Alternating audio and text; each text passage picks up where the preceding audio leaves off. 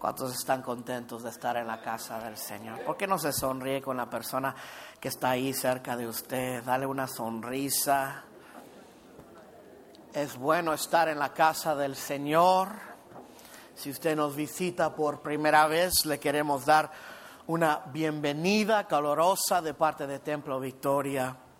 Usted haya, ha escogido el lugar perfecto de estar en un lugar donde Dios habita en las alabanzas de su pueblo y donde predicamos el Evangelio como la palabra es. De parte de nuestro pastor, nuestra hermana Rita, ellos están ahorita en el estado de Oregon, eh, tomando unas vacaciones uh, muy necesarias y les pedimos que sigan orando por ellos para que el Señor les dé descanso. Ellos están por regresar esta semana. Así que les manda saludos el pastor y siempre, siempre está pensando en cada uno de nosotros y no se olvide de eso. Quiero que volteen conmigo a Nehemías capítulo 1. Nehemías después de Esdras. Antes de llegar a los salmos, por allí. El libro de Nehemías continúa la historia de los judíos que habían regresado del exilio. Recuerdan que cuando hubo la división bajo el reinado de Salomón por causa de dejar la adoración al Dios de Israel. Dios divide la nación de Israel en dos partes. Para el lado del norte, Dios separó diez de los tribus y para el lado del sur, Dios separó los dos tribus que sobraban, en total doce tribus. Y por causa de la desobediencia a Dios, y ahorita lo vemos en la lectura, Dios permite que Israel, que los enemigos de Israel vengan y tomen, los tomen en cautiverio. Y la Biblia nos enseña en la historia de que el norte, los diez tribus, fueron llevados cautivos por los asirios. Y el sur, los dos tribus del sur fueron llevados cautivos por los babilonios. Y ahora en nuestro texto, eh, Nehemías capítulo 1 nos va a introducir, él escribe desde Babilonia diciendo en el versículo 1 palabras de Nehemías, hijo de Acalías. Aconteció en el mes de Kisleu, en el año 20, estando yo en Susa, capital del reino, que vino Anani, uno de mis hermanos con algunos varones de Judá, y les Pregunté por los judíos que habían escapado, que habían quedado de la cautividad y por Jerusalén. Y me dijeron, el remanente, los que quedaron de la cautividad allí en la provincia están en gran mal y afrenta. Y el muro de Jerusalén derribado y sus puertas quemadas a fuego. Déjame darles un trasfondo. El rey Artajerjes es el rey de Babilonia. Él era el hijastro de la reina Esther. Esther tenía su esposo y el hijo de su esposo es Artajerjes. Ahora,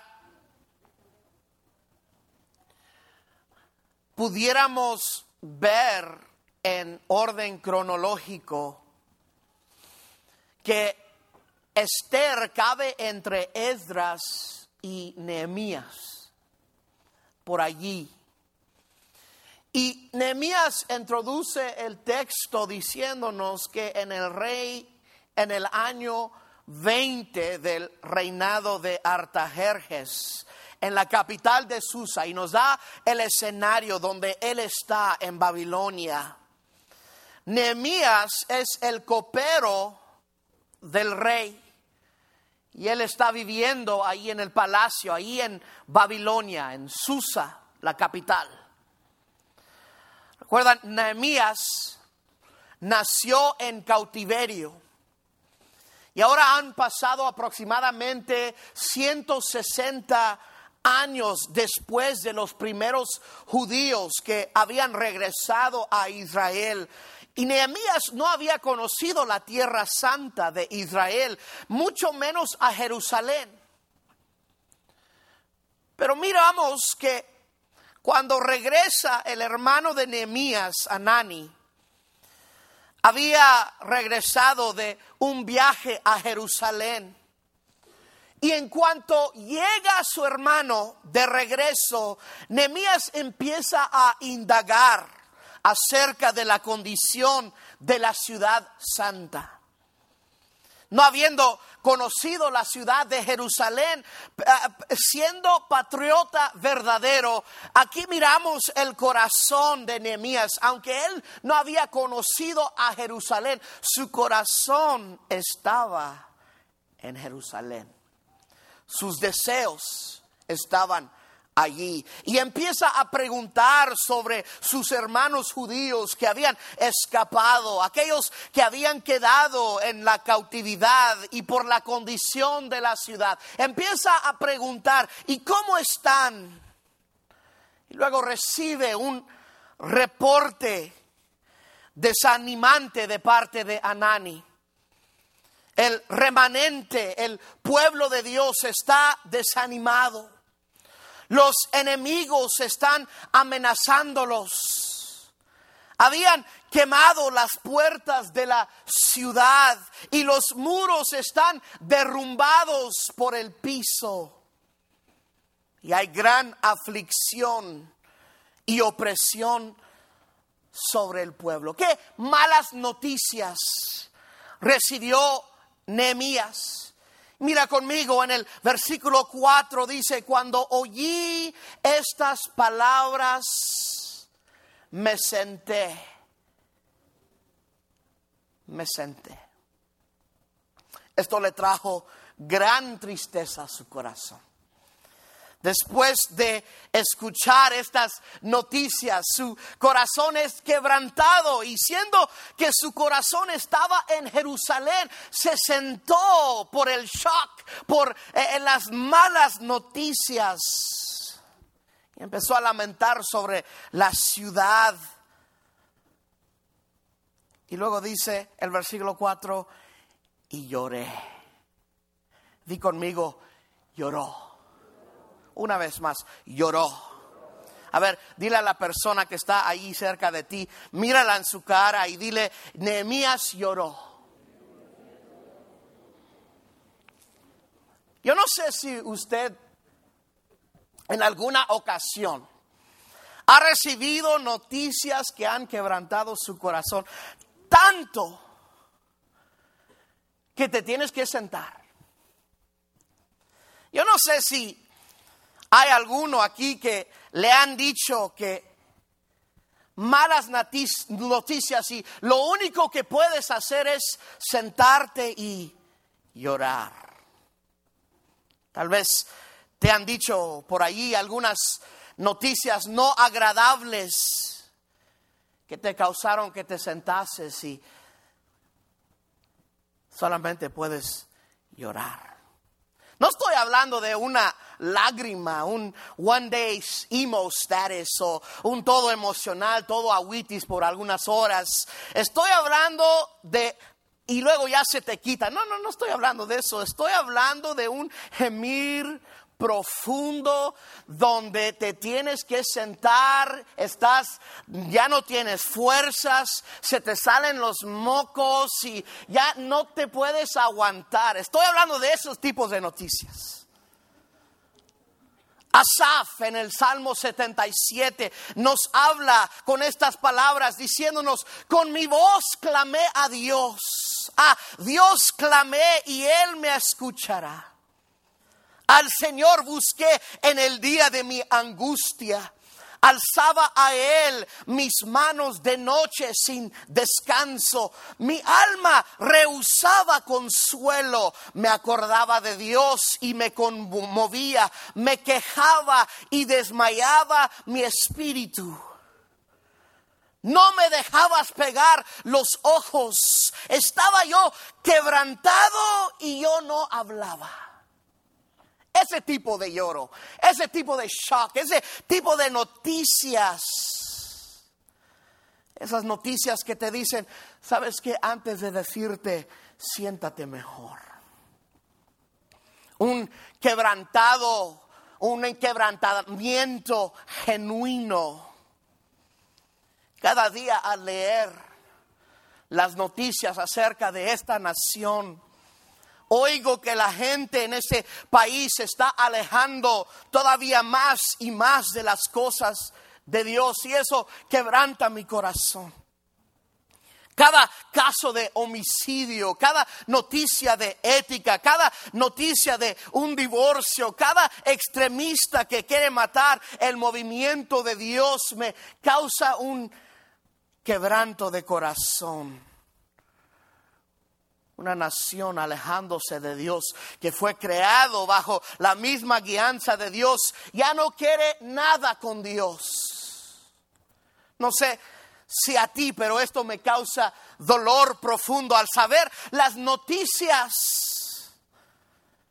¿Sabe una cosa? Que el creyente debería de tener un corazón por las almas perdidas. O tal vez usted ha oído de la situación de su propio país que le ha causado llorar. La situación de estos narcotraficantes matando a personas inocentes todos los días sin saber que estas almas tuvieron la oportunidad de conocer al Señor. O al saber de las inundaciones o deslizos de lodo, huracanes o temblores que mata a gente por miles. Esto nos causa dolor en saber que muchos están yendo al infierno sin conocer a Cristo. Sea que sean las noticias malas. Hmm. Te han causado tanto dolor que no hay otra cosa que puedes hacer solo llorar. Tus lágrimas han sido tu alimento de día y de noche. Tal vez te han dado malas noticias de tu hijo que no está bien o el doctor te ha dicho que ya no puede hacer nada para ti o alguien te ha dado unas noticias que han quebrantado tu corazón y solo te has pasado en el cuarto llorando a medianoche para que nadie te vea. En una cultura que nos ha dicho que los hombres no lloran yo veo aquí que está bien llorar. Cuando veo hombres y mujeres en la Biblia que lloraron, yo puedo saber que está bien llorar. Ana era estéril. Dice la palabra, con amargura del alma y lloró. David, conforme al corazón de Dios, el guerrero de Dios, el rey de Israel, lloró. Y escribió tantos salmos y salmo tras salmo acerca de su llanto. Ezequías lloró con gran lloro en Isaías 38, 3. Pedro, después de haber negado a Jesús, llora amargamente. Pablo, un hombre dirigido por el Espíritu Santo, había caminado y platicado con Dios, había mirado gran avivamiento en medio de su ministerio y clama delante de la presencia del Señor y ora por el aguijón que le estaba bofeteando. El apóstol Juan el libro de Apocalipsis llora cuando supo que no había nadie digno de abrirse los, sellos. Lucas nos enseña que Jesús, el teoántropos, el Dios hombre, lloró cuando llegó al sepulcro de Lázaro. Y en Lucas 12:32, él llora y él lamenta por la ciudad de Jerusalén. Salmo 6, 6 y 7 dice, me he consumido a fuerza de gemir Todas las noches inundo de llanto mi lecho, riego mi cama con mis lágrimas, mis ojos están gastados de sufrir, se han enviejecido a causa de todas mis angustias. Yo no sé si me están entendiendo, pero habrá alguien aquí que ha llorado en alguna vez, con mucha angustia, como dice el Salmo 42, versículo 3, fueron mis lágrimas mi pan de día y de noche, mientras me dice dicen todos los días, ¿dónde está tu Dios? Salmo 18, versículo 6 dice, en mi angustia invoqué a Jehová y clamé a Dios. Él oyó mi voz desde su templo y mi clamor llegó delante de él a sus oídos. El Salmo 106, versículo 44 dice, con todo él miraba cuando estaban en angustia y oía su clamor. Yo no sé si ha llorado de esa manera en alguna vez. Mateo capítulo 5 versículo 4 dice, bienaventurados los que lloran porque ellos recibirán consolación.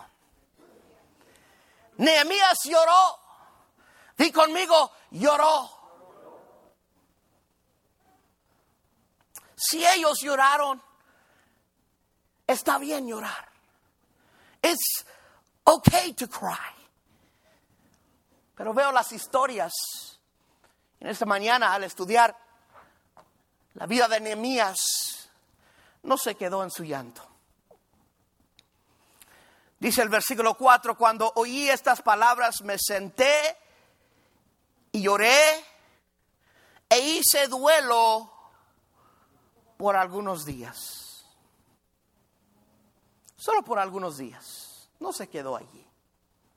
Yo no sé cómo van las cosas en tu vida. Tal vez dirás que las cosas van bien conmigo. Puedes reconocer hoy que Dios no te ha bendecido para que tú simplemente lo, disfrutes tú solo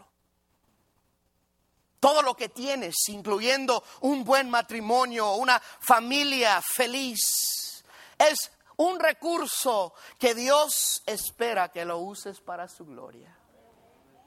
Si dirás en esta mañana, las cosas no van bien conmigo, es tiempo de tomar responsabilidad por las paredes derrumbadas en tu vida y busques a Dios que te ayudará a construirlas. No te quedes en esa depresión, hermano. No te quedes en esa miseria. No te hagas la víctima. Levántate de donde estás. Tal vez has oído alguna vez estas palabras. Pues no te quedes nada más ahí sentado. Haz algo. Aprecio lo que hace Nehemías cuando confrontó la realidad de las noticias que había recibido de parte de su hermano. No corrió al rey, no buscó con alguien para platicar su lamento, que le dieran palabras de consuelo, de ánimo. no hizo ninguna resolución, dice la palabra, que fue delante de Dios de los cielos y ayunó y oró. Puede ver ese retrato de un hombre que ha sido confrontado con un gran problema, que ha sentido una grande carga, una carga intensa, que no va a hacer nada, ni va a ningún lugar sin antes buscar el rostro de Jehová. La pregunta es en esta mañana, ¿cómo es mi reacción a las malas noticias? ¿Cómo he reaccionado después de llorar algunos días, después del lamento? Empieza a trabajar las cosas usted solo, a ver cómo le sale. Tal vez ha caído en la depresión. Tal vez ha buscado a alguien que le pueda comprender y entender. Tal vez ha permitido que esto le lleve a un lugar en donde aprenda usted a depender totalmente en Dios. Nehemías lloró, di conmigo, lloró. Y luego el versículo 4 sigue diciendo, y ayuné Nehemías ayunó, di conmigo, ayunó. Dile a tu vecino, Nehemías ayunó. Ya que esta semana hemos terminado la semana de ayuno y de oración. Déjame decirles algunas cosas sobre el tema del ayuno. Richard Foster, el autor de el libro Alabanza a la Disciplina. Empieza el capítulo sobre el ayuno con esta declaración. En una cultura en el que en el que el paisaje está salpicado de altares de los arcoíris de oro del McDonald's y cierta clase de templos de tortas de pizza.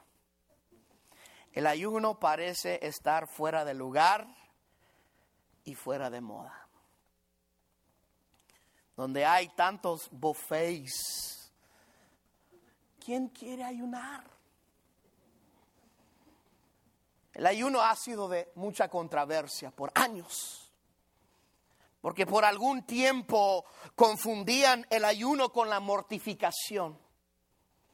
Foster dice que cuando él se propuso a escribir el libro sobre el tema del ayuno, descubrió que por los últimos 100 años no había ningún libro sobre ese tema.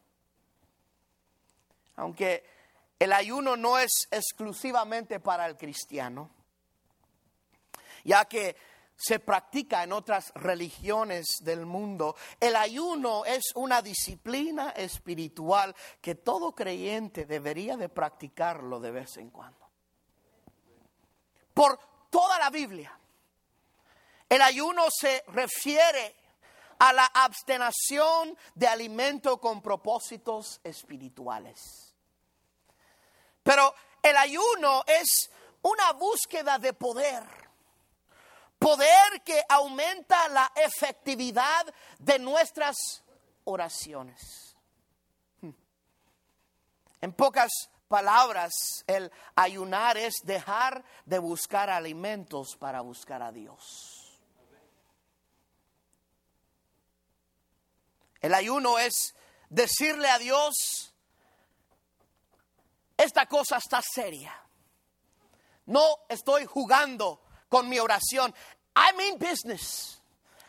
El ayuno le dice al Señor, he dejado mi hamburguesa, y mi Coca-Cola para buscar tu rostro. Yo quiero verte. Yo necesito algo de ti. El ayuno en la Biblia siempre consiste de abstenerse de toda clase de alimento, sólido o líquido, pero no del agua.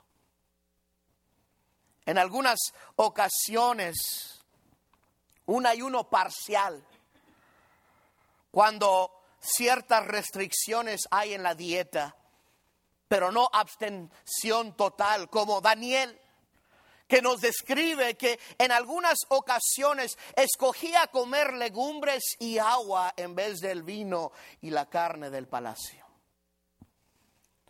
El ayuno es un asunto privado entre tú y Dios.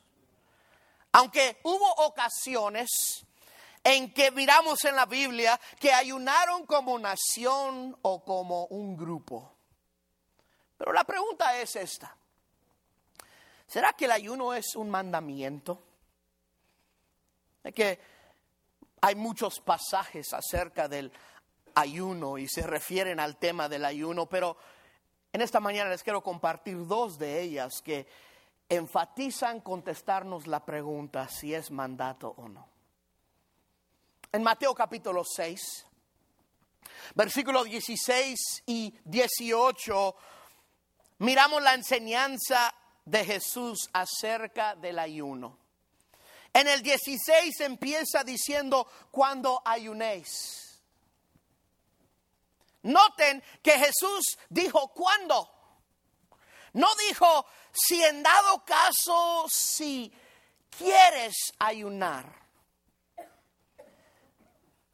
Pero tampoco dice, tienes que ayunar, pero Jesús dice, ¿cuándo?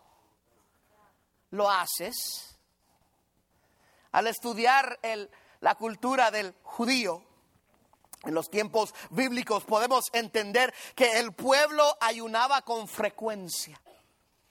Era algo normal en su cultura, pero allí había algunos que lo habían hecho con malas intenciones, intenciones incorrectos.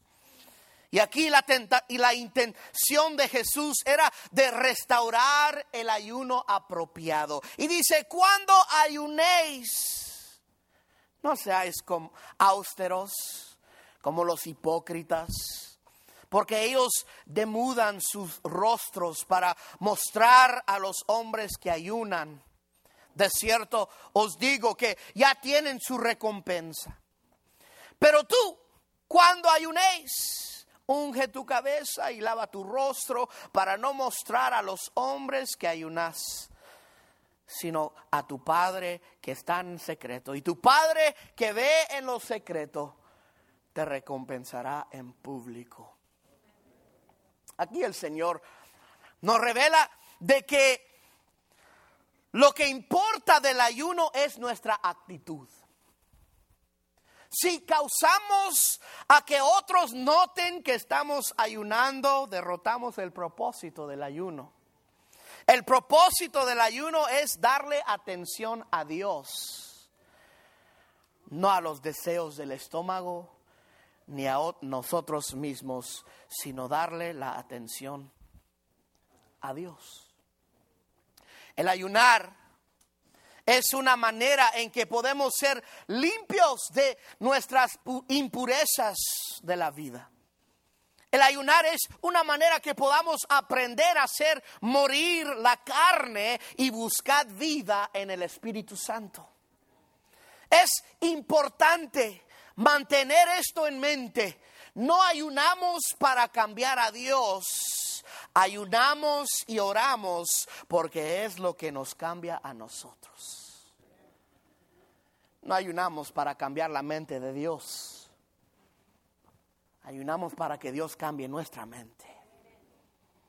El ayuno no puede dar el poder para nos puede dar el poder para rechazar el enemigo y la tentación. En Mateo capítulo 4 Jesús ayunó por 40 días y dice que después de haber ayunado 40 días y noches tuvo hambre. Si Jesús lo hizo, ¿cuánto más yo siendo discípulo de Jesucristo? La segunda declaración de Jesús acerca del ayuno fue en respuesta a la pregunta que hicieron los discípulos de Juan el Bautista. Estaban preocupados por el hecho de que ellos como fariseos ayunaban, pero los discípulos de Cristo no ayunaban. Y preguntaron, ¿por qué es esto? Y en Mateo capítulo 9, versículo 15, Jesús responde a su pregunta con otra pregunta. El buen maestro dice, ¿acaso pueden los que están de bodas tener luto? Entre tanto que el esposo esté con ellos. Pero vendrán días cuando el esposo les será quitado. Entonces ayunarán. Jesús dice, todos vamos a la fiesta a comer, no a ver la novia.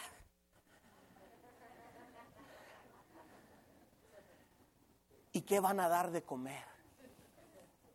Es la pregunta que hacemos. ¿Y qué van a dar de comer? Anoche nos gozábamos de un buffet grande, de una quinceañera, y, esto me llegó a entender las palabras de Jesús. No vamos solo para estar con la familia, vamos para comer. Y cuando nos invitan a comer, parece que no comemos por algunas horas antes. Ayunamos antes. Y no hay otra mejor comida que la comida gratis. Dice Jesús, cuando hay fiesta hay que comer. Cuando hay fiesta, porque el esposo, el novio está con ellos, hay que gozarnos. El esposo estaba en medio de ellos y era un tiempo de alegría y no para ayuno.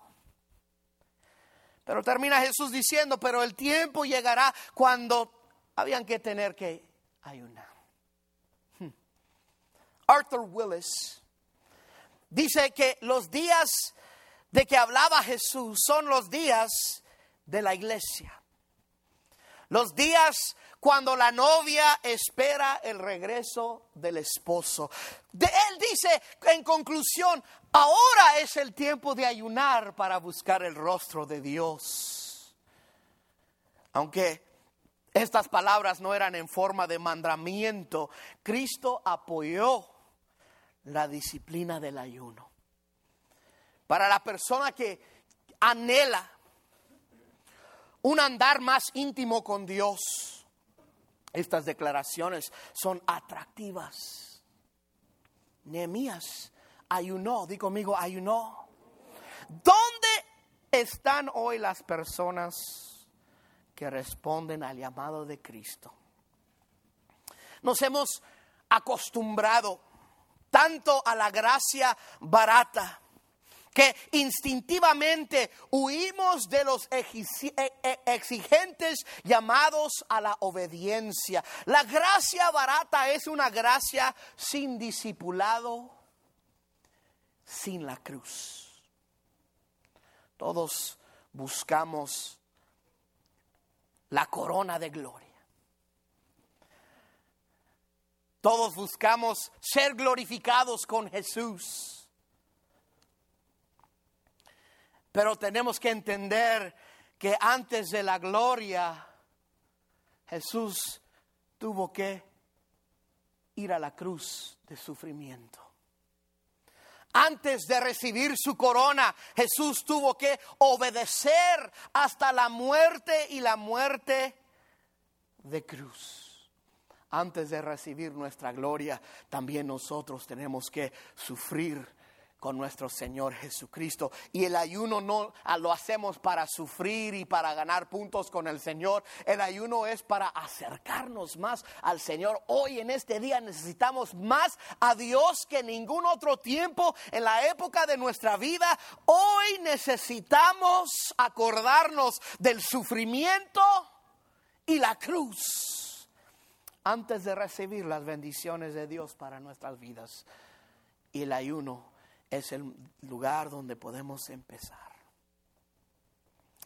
Después de ayunar, el versículo 4 dice, y oré delante del Dios de los cielos. Nehemías oró, di oró. Dile a la persona cerca de usted, Nehemías oró. Después de llorar,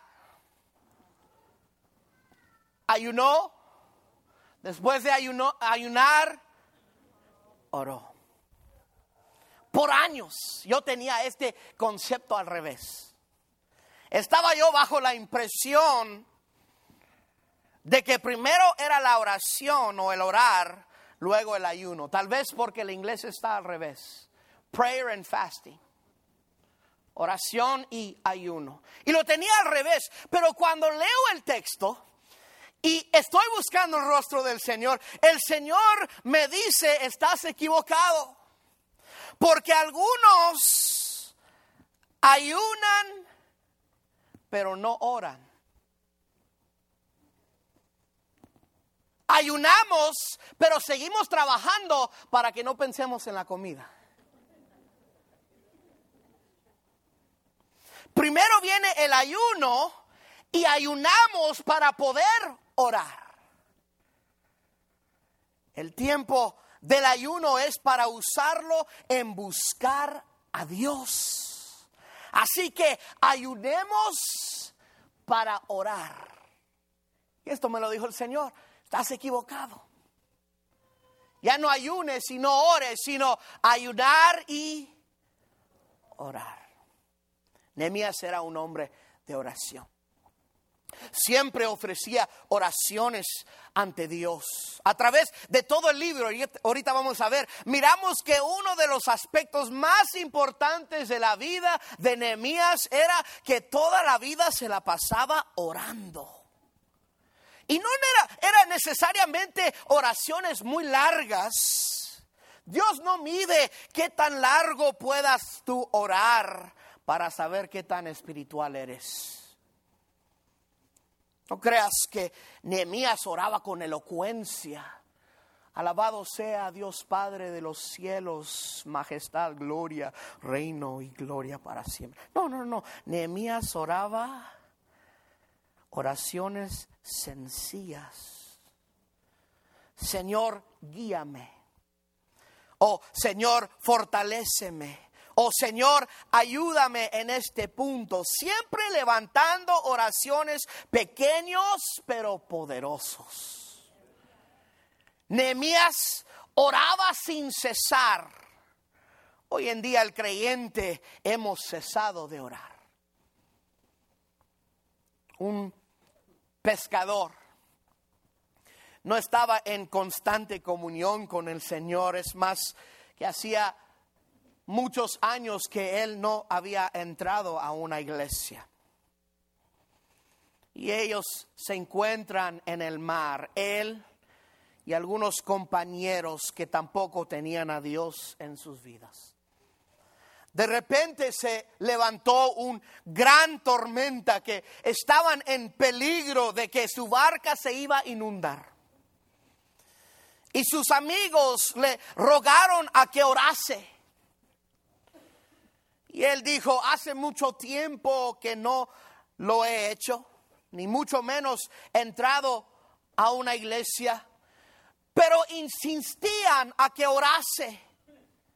Y finalmente él clamó estas palabras diciendo, oh Señor,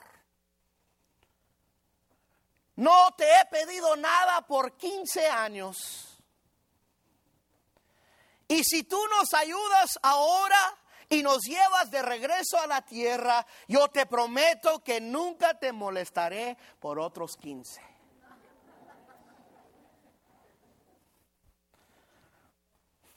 aunque suena un poco chistoso, pero hay veces que usamos la oración como un método de escape en vez de un estilo de vivir.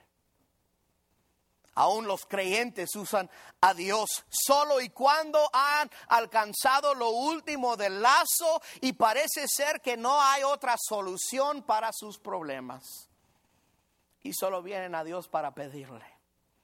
La verdad es de que la oración no solo es cuando necesitamos algo de Dios, sino la oración se hace un estilo de vida. Porque aunque no siempre necesitamos algo de Dios, deberíamos de reconocer que siempre necesitamos a Dios. Y en la oración de Nehemías Sigue el versículo 5. Tenemos un cuadro de su corazón. Y Nehemías nos revela algunas cosas en el versículo 5. Cuán grande es Dios. Una oración reconociendo quién es Dios. Dijo, te ruego, oh Jehová de los cielos, fuerte, grande y temible que guarda el pacto y la misericordia a los que le aman y guardan sus mandamientos. Esté ahora atento tu oído y abiertos tus ojos para oír la oración de tu siervo que hago ahora delante de ti día y noche por los hijos de Israel, tus siervos. Primero Él nos declara que es un Dios asombroso el creador de los cielos, fuerte y temible. No hay nadie como nuestro Dios. Nehemías había reconocido quién era Dios. Y porque él había reconocido quién era Dios, él sabía la necesidad de Dios. Y reconoce que Dios es asombroso Reconoce que Dios guarda su pacto de amor y no hay nada ni nadie que nos separará del amor de Cristo. Él sabía esto y él menciona el Dios que guarda su pacto. Y también nos enseña que Él es el Dios que escucha. Él es el Dios que inclina su oído a nuestros clamores. Él es el que escucha cuando nadie nos quiere escuchar. Él está allí cuando nos sentimos más solos. Él es el Dios que escucha.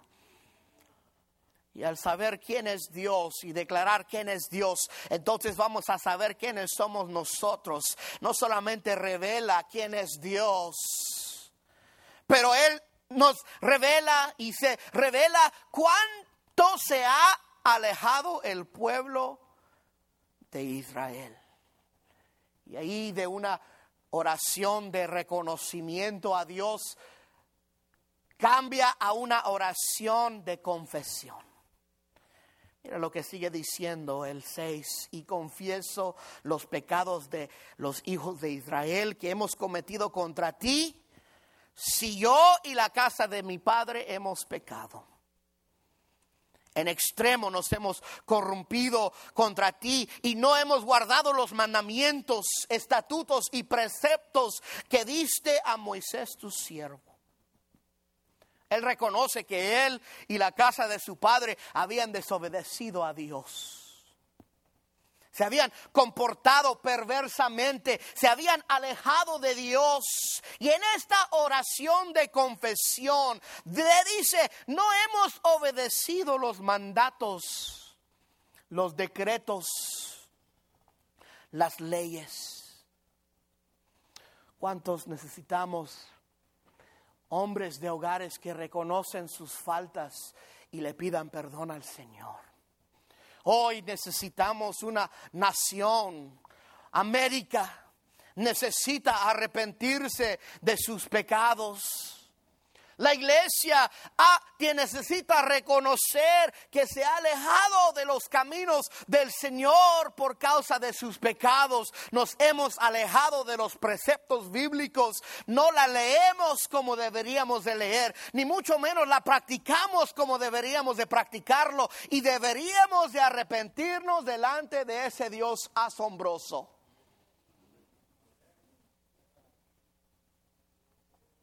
Luego Nehemías hace recordar, versículo 8.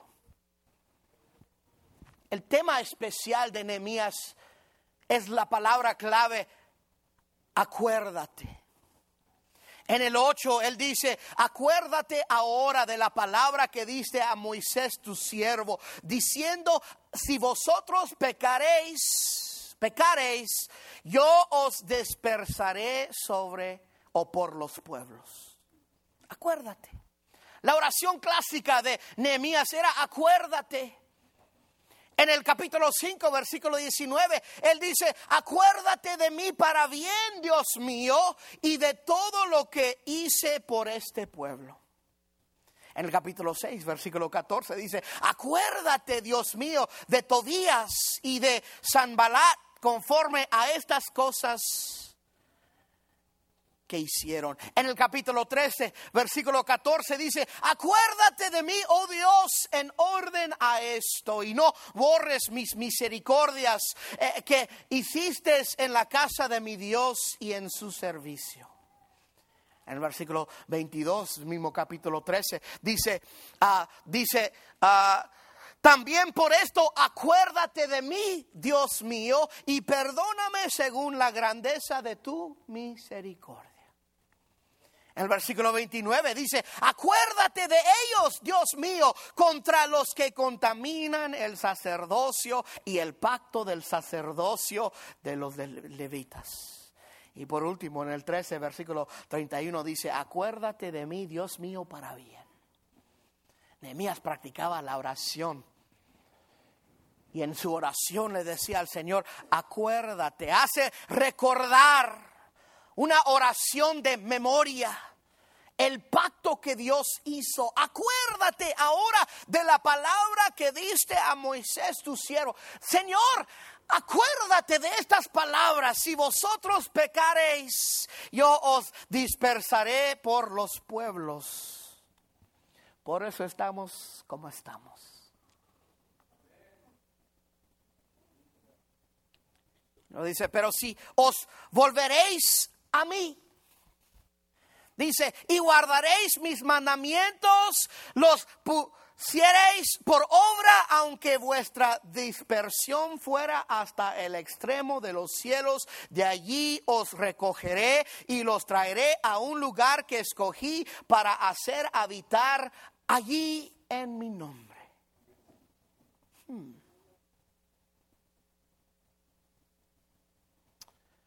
La verdad es por la desobediencia de Israel. Ellos han sido una, un pueblo perseguido. Y no habían tenido el, el, el lugar que Dios le había dado a Abraham hasta el año 1948 cuando se declaró Israel como una nación entre todas las naciones. Y desde ese punto en adelante se ha aumentado la agresividad en contra de Israel. Y no puedo tener, no tengo tiempo de entrar a las noticias de hoy, pero usted sabe cuánta gente odia a Israel y las naciones que lo soportan. Porque habían hecho mal delante de los ojos de Dios. Y luego Nehemías peticiona y hace una oración de súplica en el versículo 11.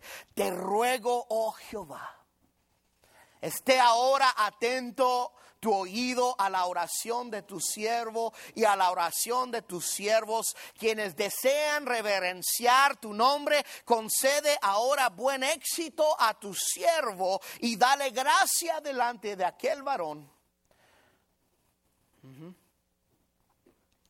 él le dice al Señor, escucha las oraciones de tus siervos, danos éxito.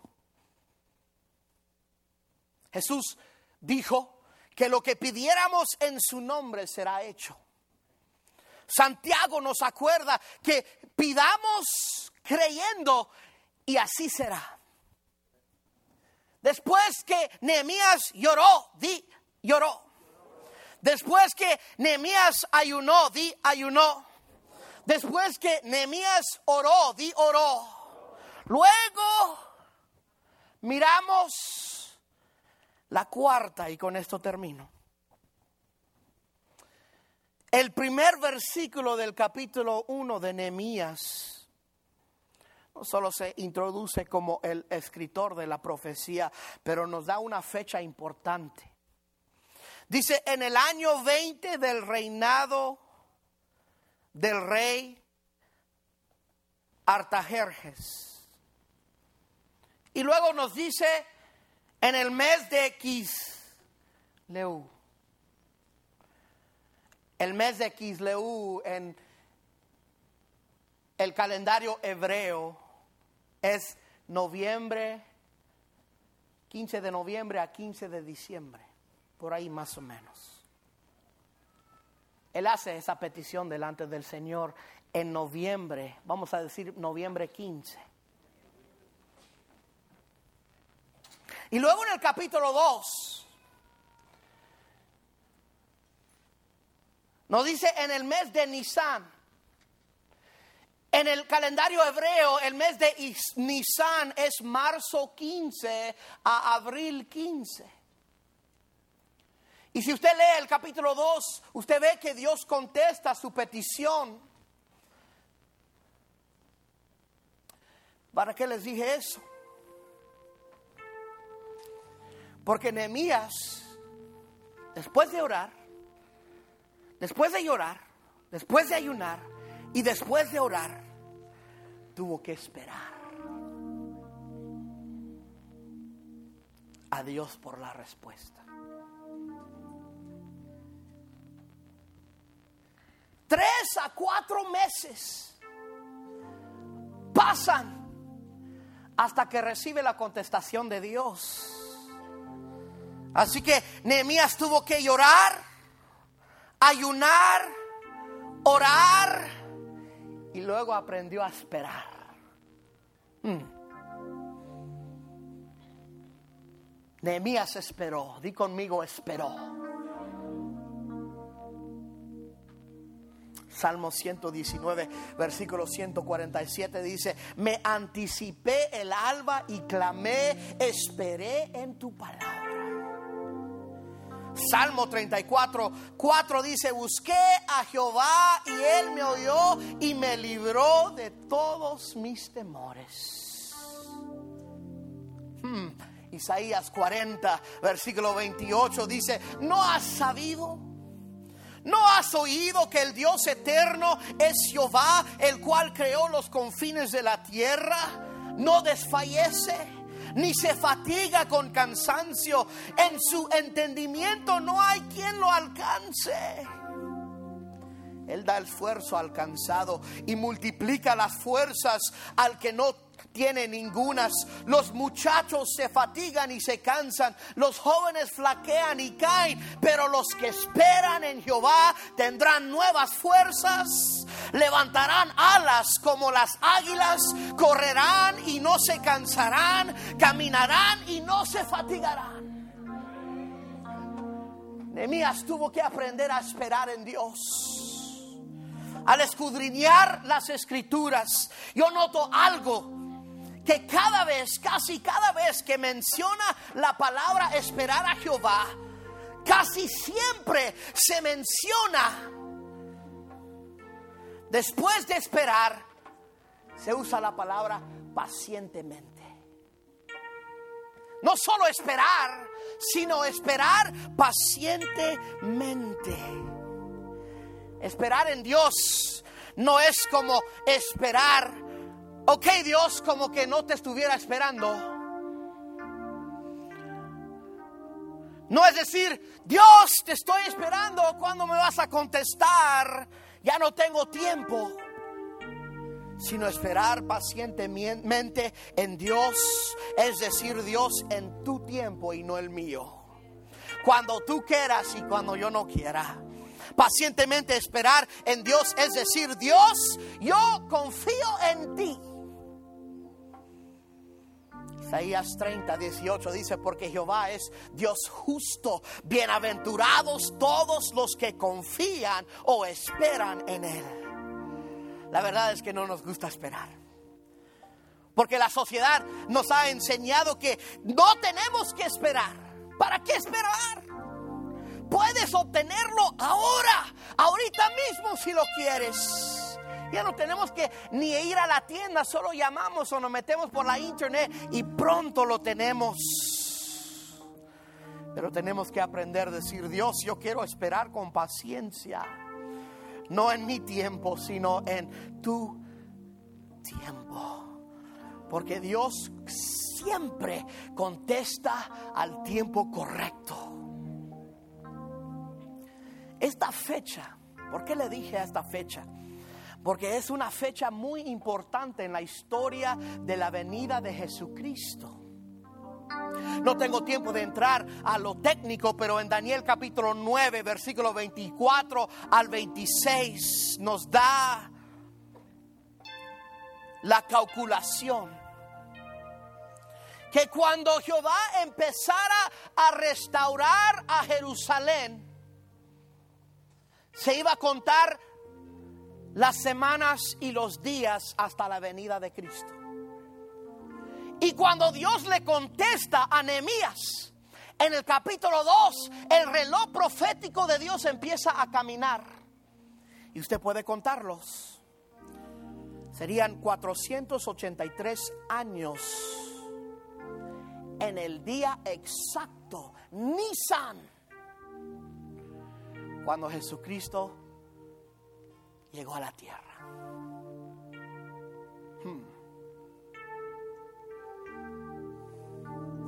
Cuando Jesucristo murió en la cruz. Exactamente de este punto, Nehemías capítulo 2, hasta cuando crucificaron a Jesús en la cruz, 483 años. ¿Usted no cree que Dios llega a tiempo. Ni antes de tiempo ni después de tiempo, pero Dios es un tiempo que llega a tiempo. Dios es un Dios que llega a su tiempo. Y empieza la profecía. Cuando Dios contesta, pero él tuvo que aprender a esperar en Jehová. Nehemías capítulo 2, versículo 8 dice, y me concedió el rey según la beneficia mano de, mis, de mi Dios sobre mí. Hmm. Salmo 40 dice, pacientemente esperé a Jehová y se inclinó a mí, a mí y oyó mi clamor. Y no solo eso, me hizo sacar del pozo de la desesperación, del lodo cenagoso, puso mis pies sobre peña y enderezó mis pasos, puso luego en mi boca cántico nuevo, alabanza a nuestro Dios. Verán esto muchos y temerán y confiarán en Jehová. Bienaventurado el hombre que puso en Jehová su confianza y luego entra en un momento de alabanza diciendo, has aumentado, oh Jehová, Dios mío, tus maravillas y tus pensamientos para con nosotros. No es posible contarlos ante ti. Si yo anunciare y hablare de ellos, no pueden ser enumerados. Usted sabe que Dios le salvó a tiempo. Un día después y caes muerto un día después y te matan por un balazo. Dios es un Dios que siempre llega a tiempo. Aprende a esperar en Dios, hermano. Nehemías lloró, di lloró.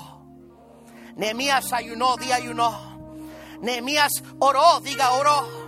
Nehemías esperó, di esperó. No sé en qué tiempo te encuentras tú ahora si estás llorando, ayunando, orando o esperando. Yo solo vine en esta día para decirte no te dejes por vencido. Dios va caminando frente a ti y si lo necesitas al lado de ti, cuando te sientas solo, Él está allí. Y cuando estás cansado y no tienes fuerzas, Él te carga por el camino de vida, el rumbo de la bendición para tu vida. Concluyo con las últimas palabras de Nehemías en el mismo capítulo 1. Dice, concede ahora buen éxito a tu siervo y dale gracia delante de aquel varón.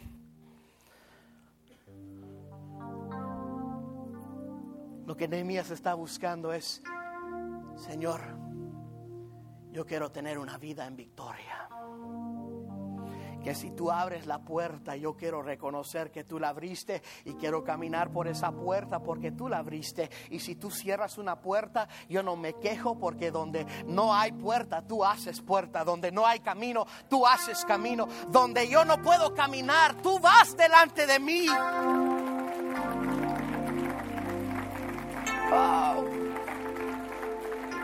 Hey. Nehemías lloró, diga lloró.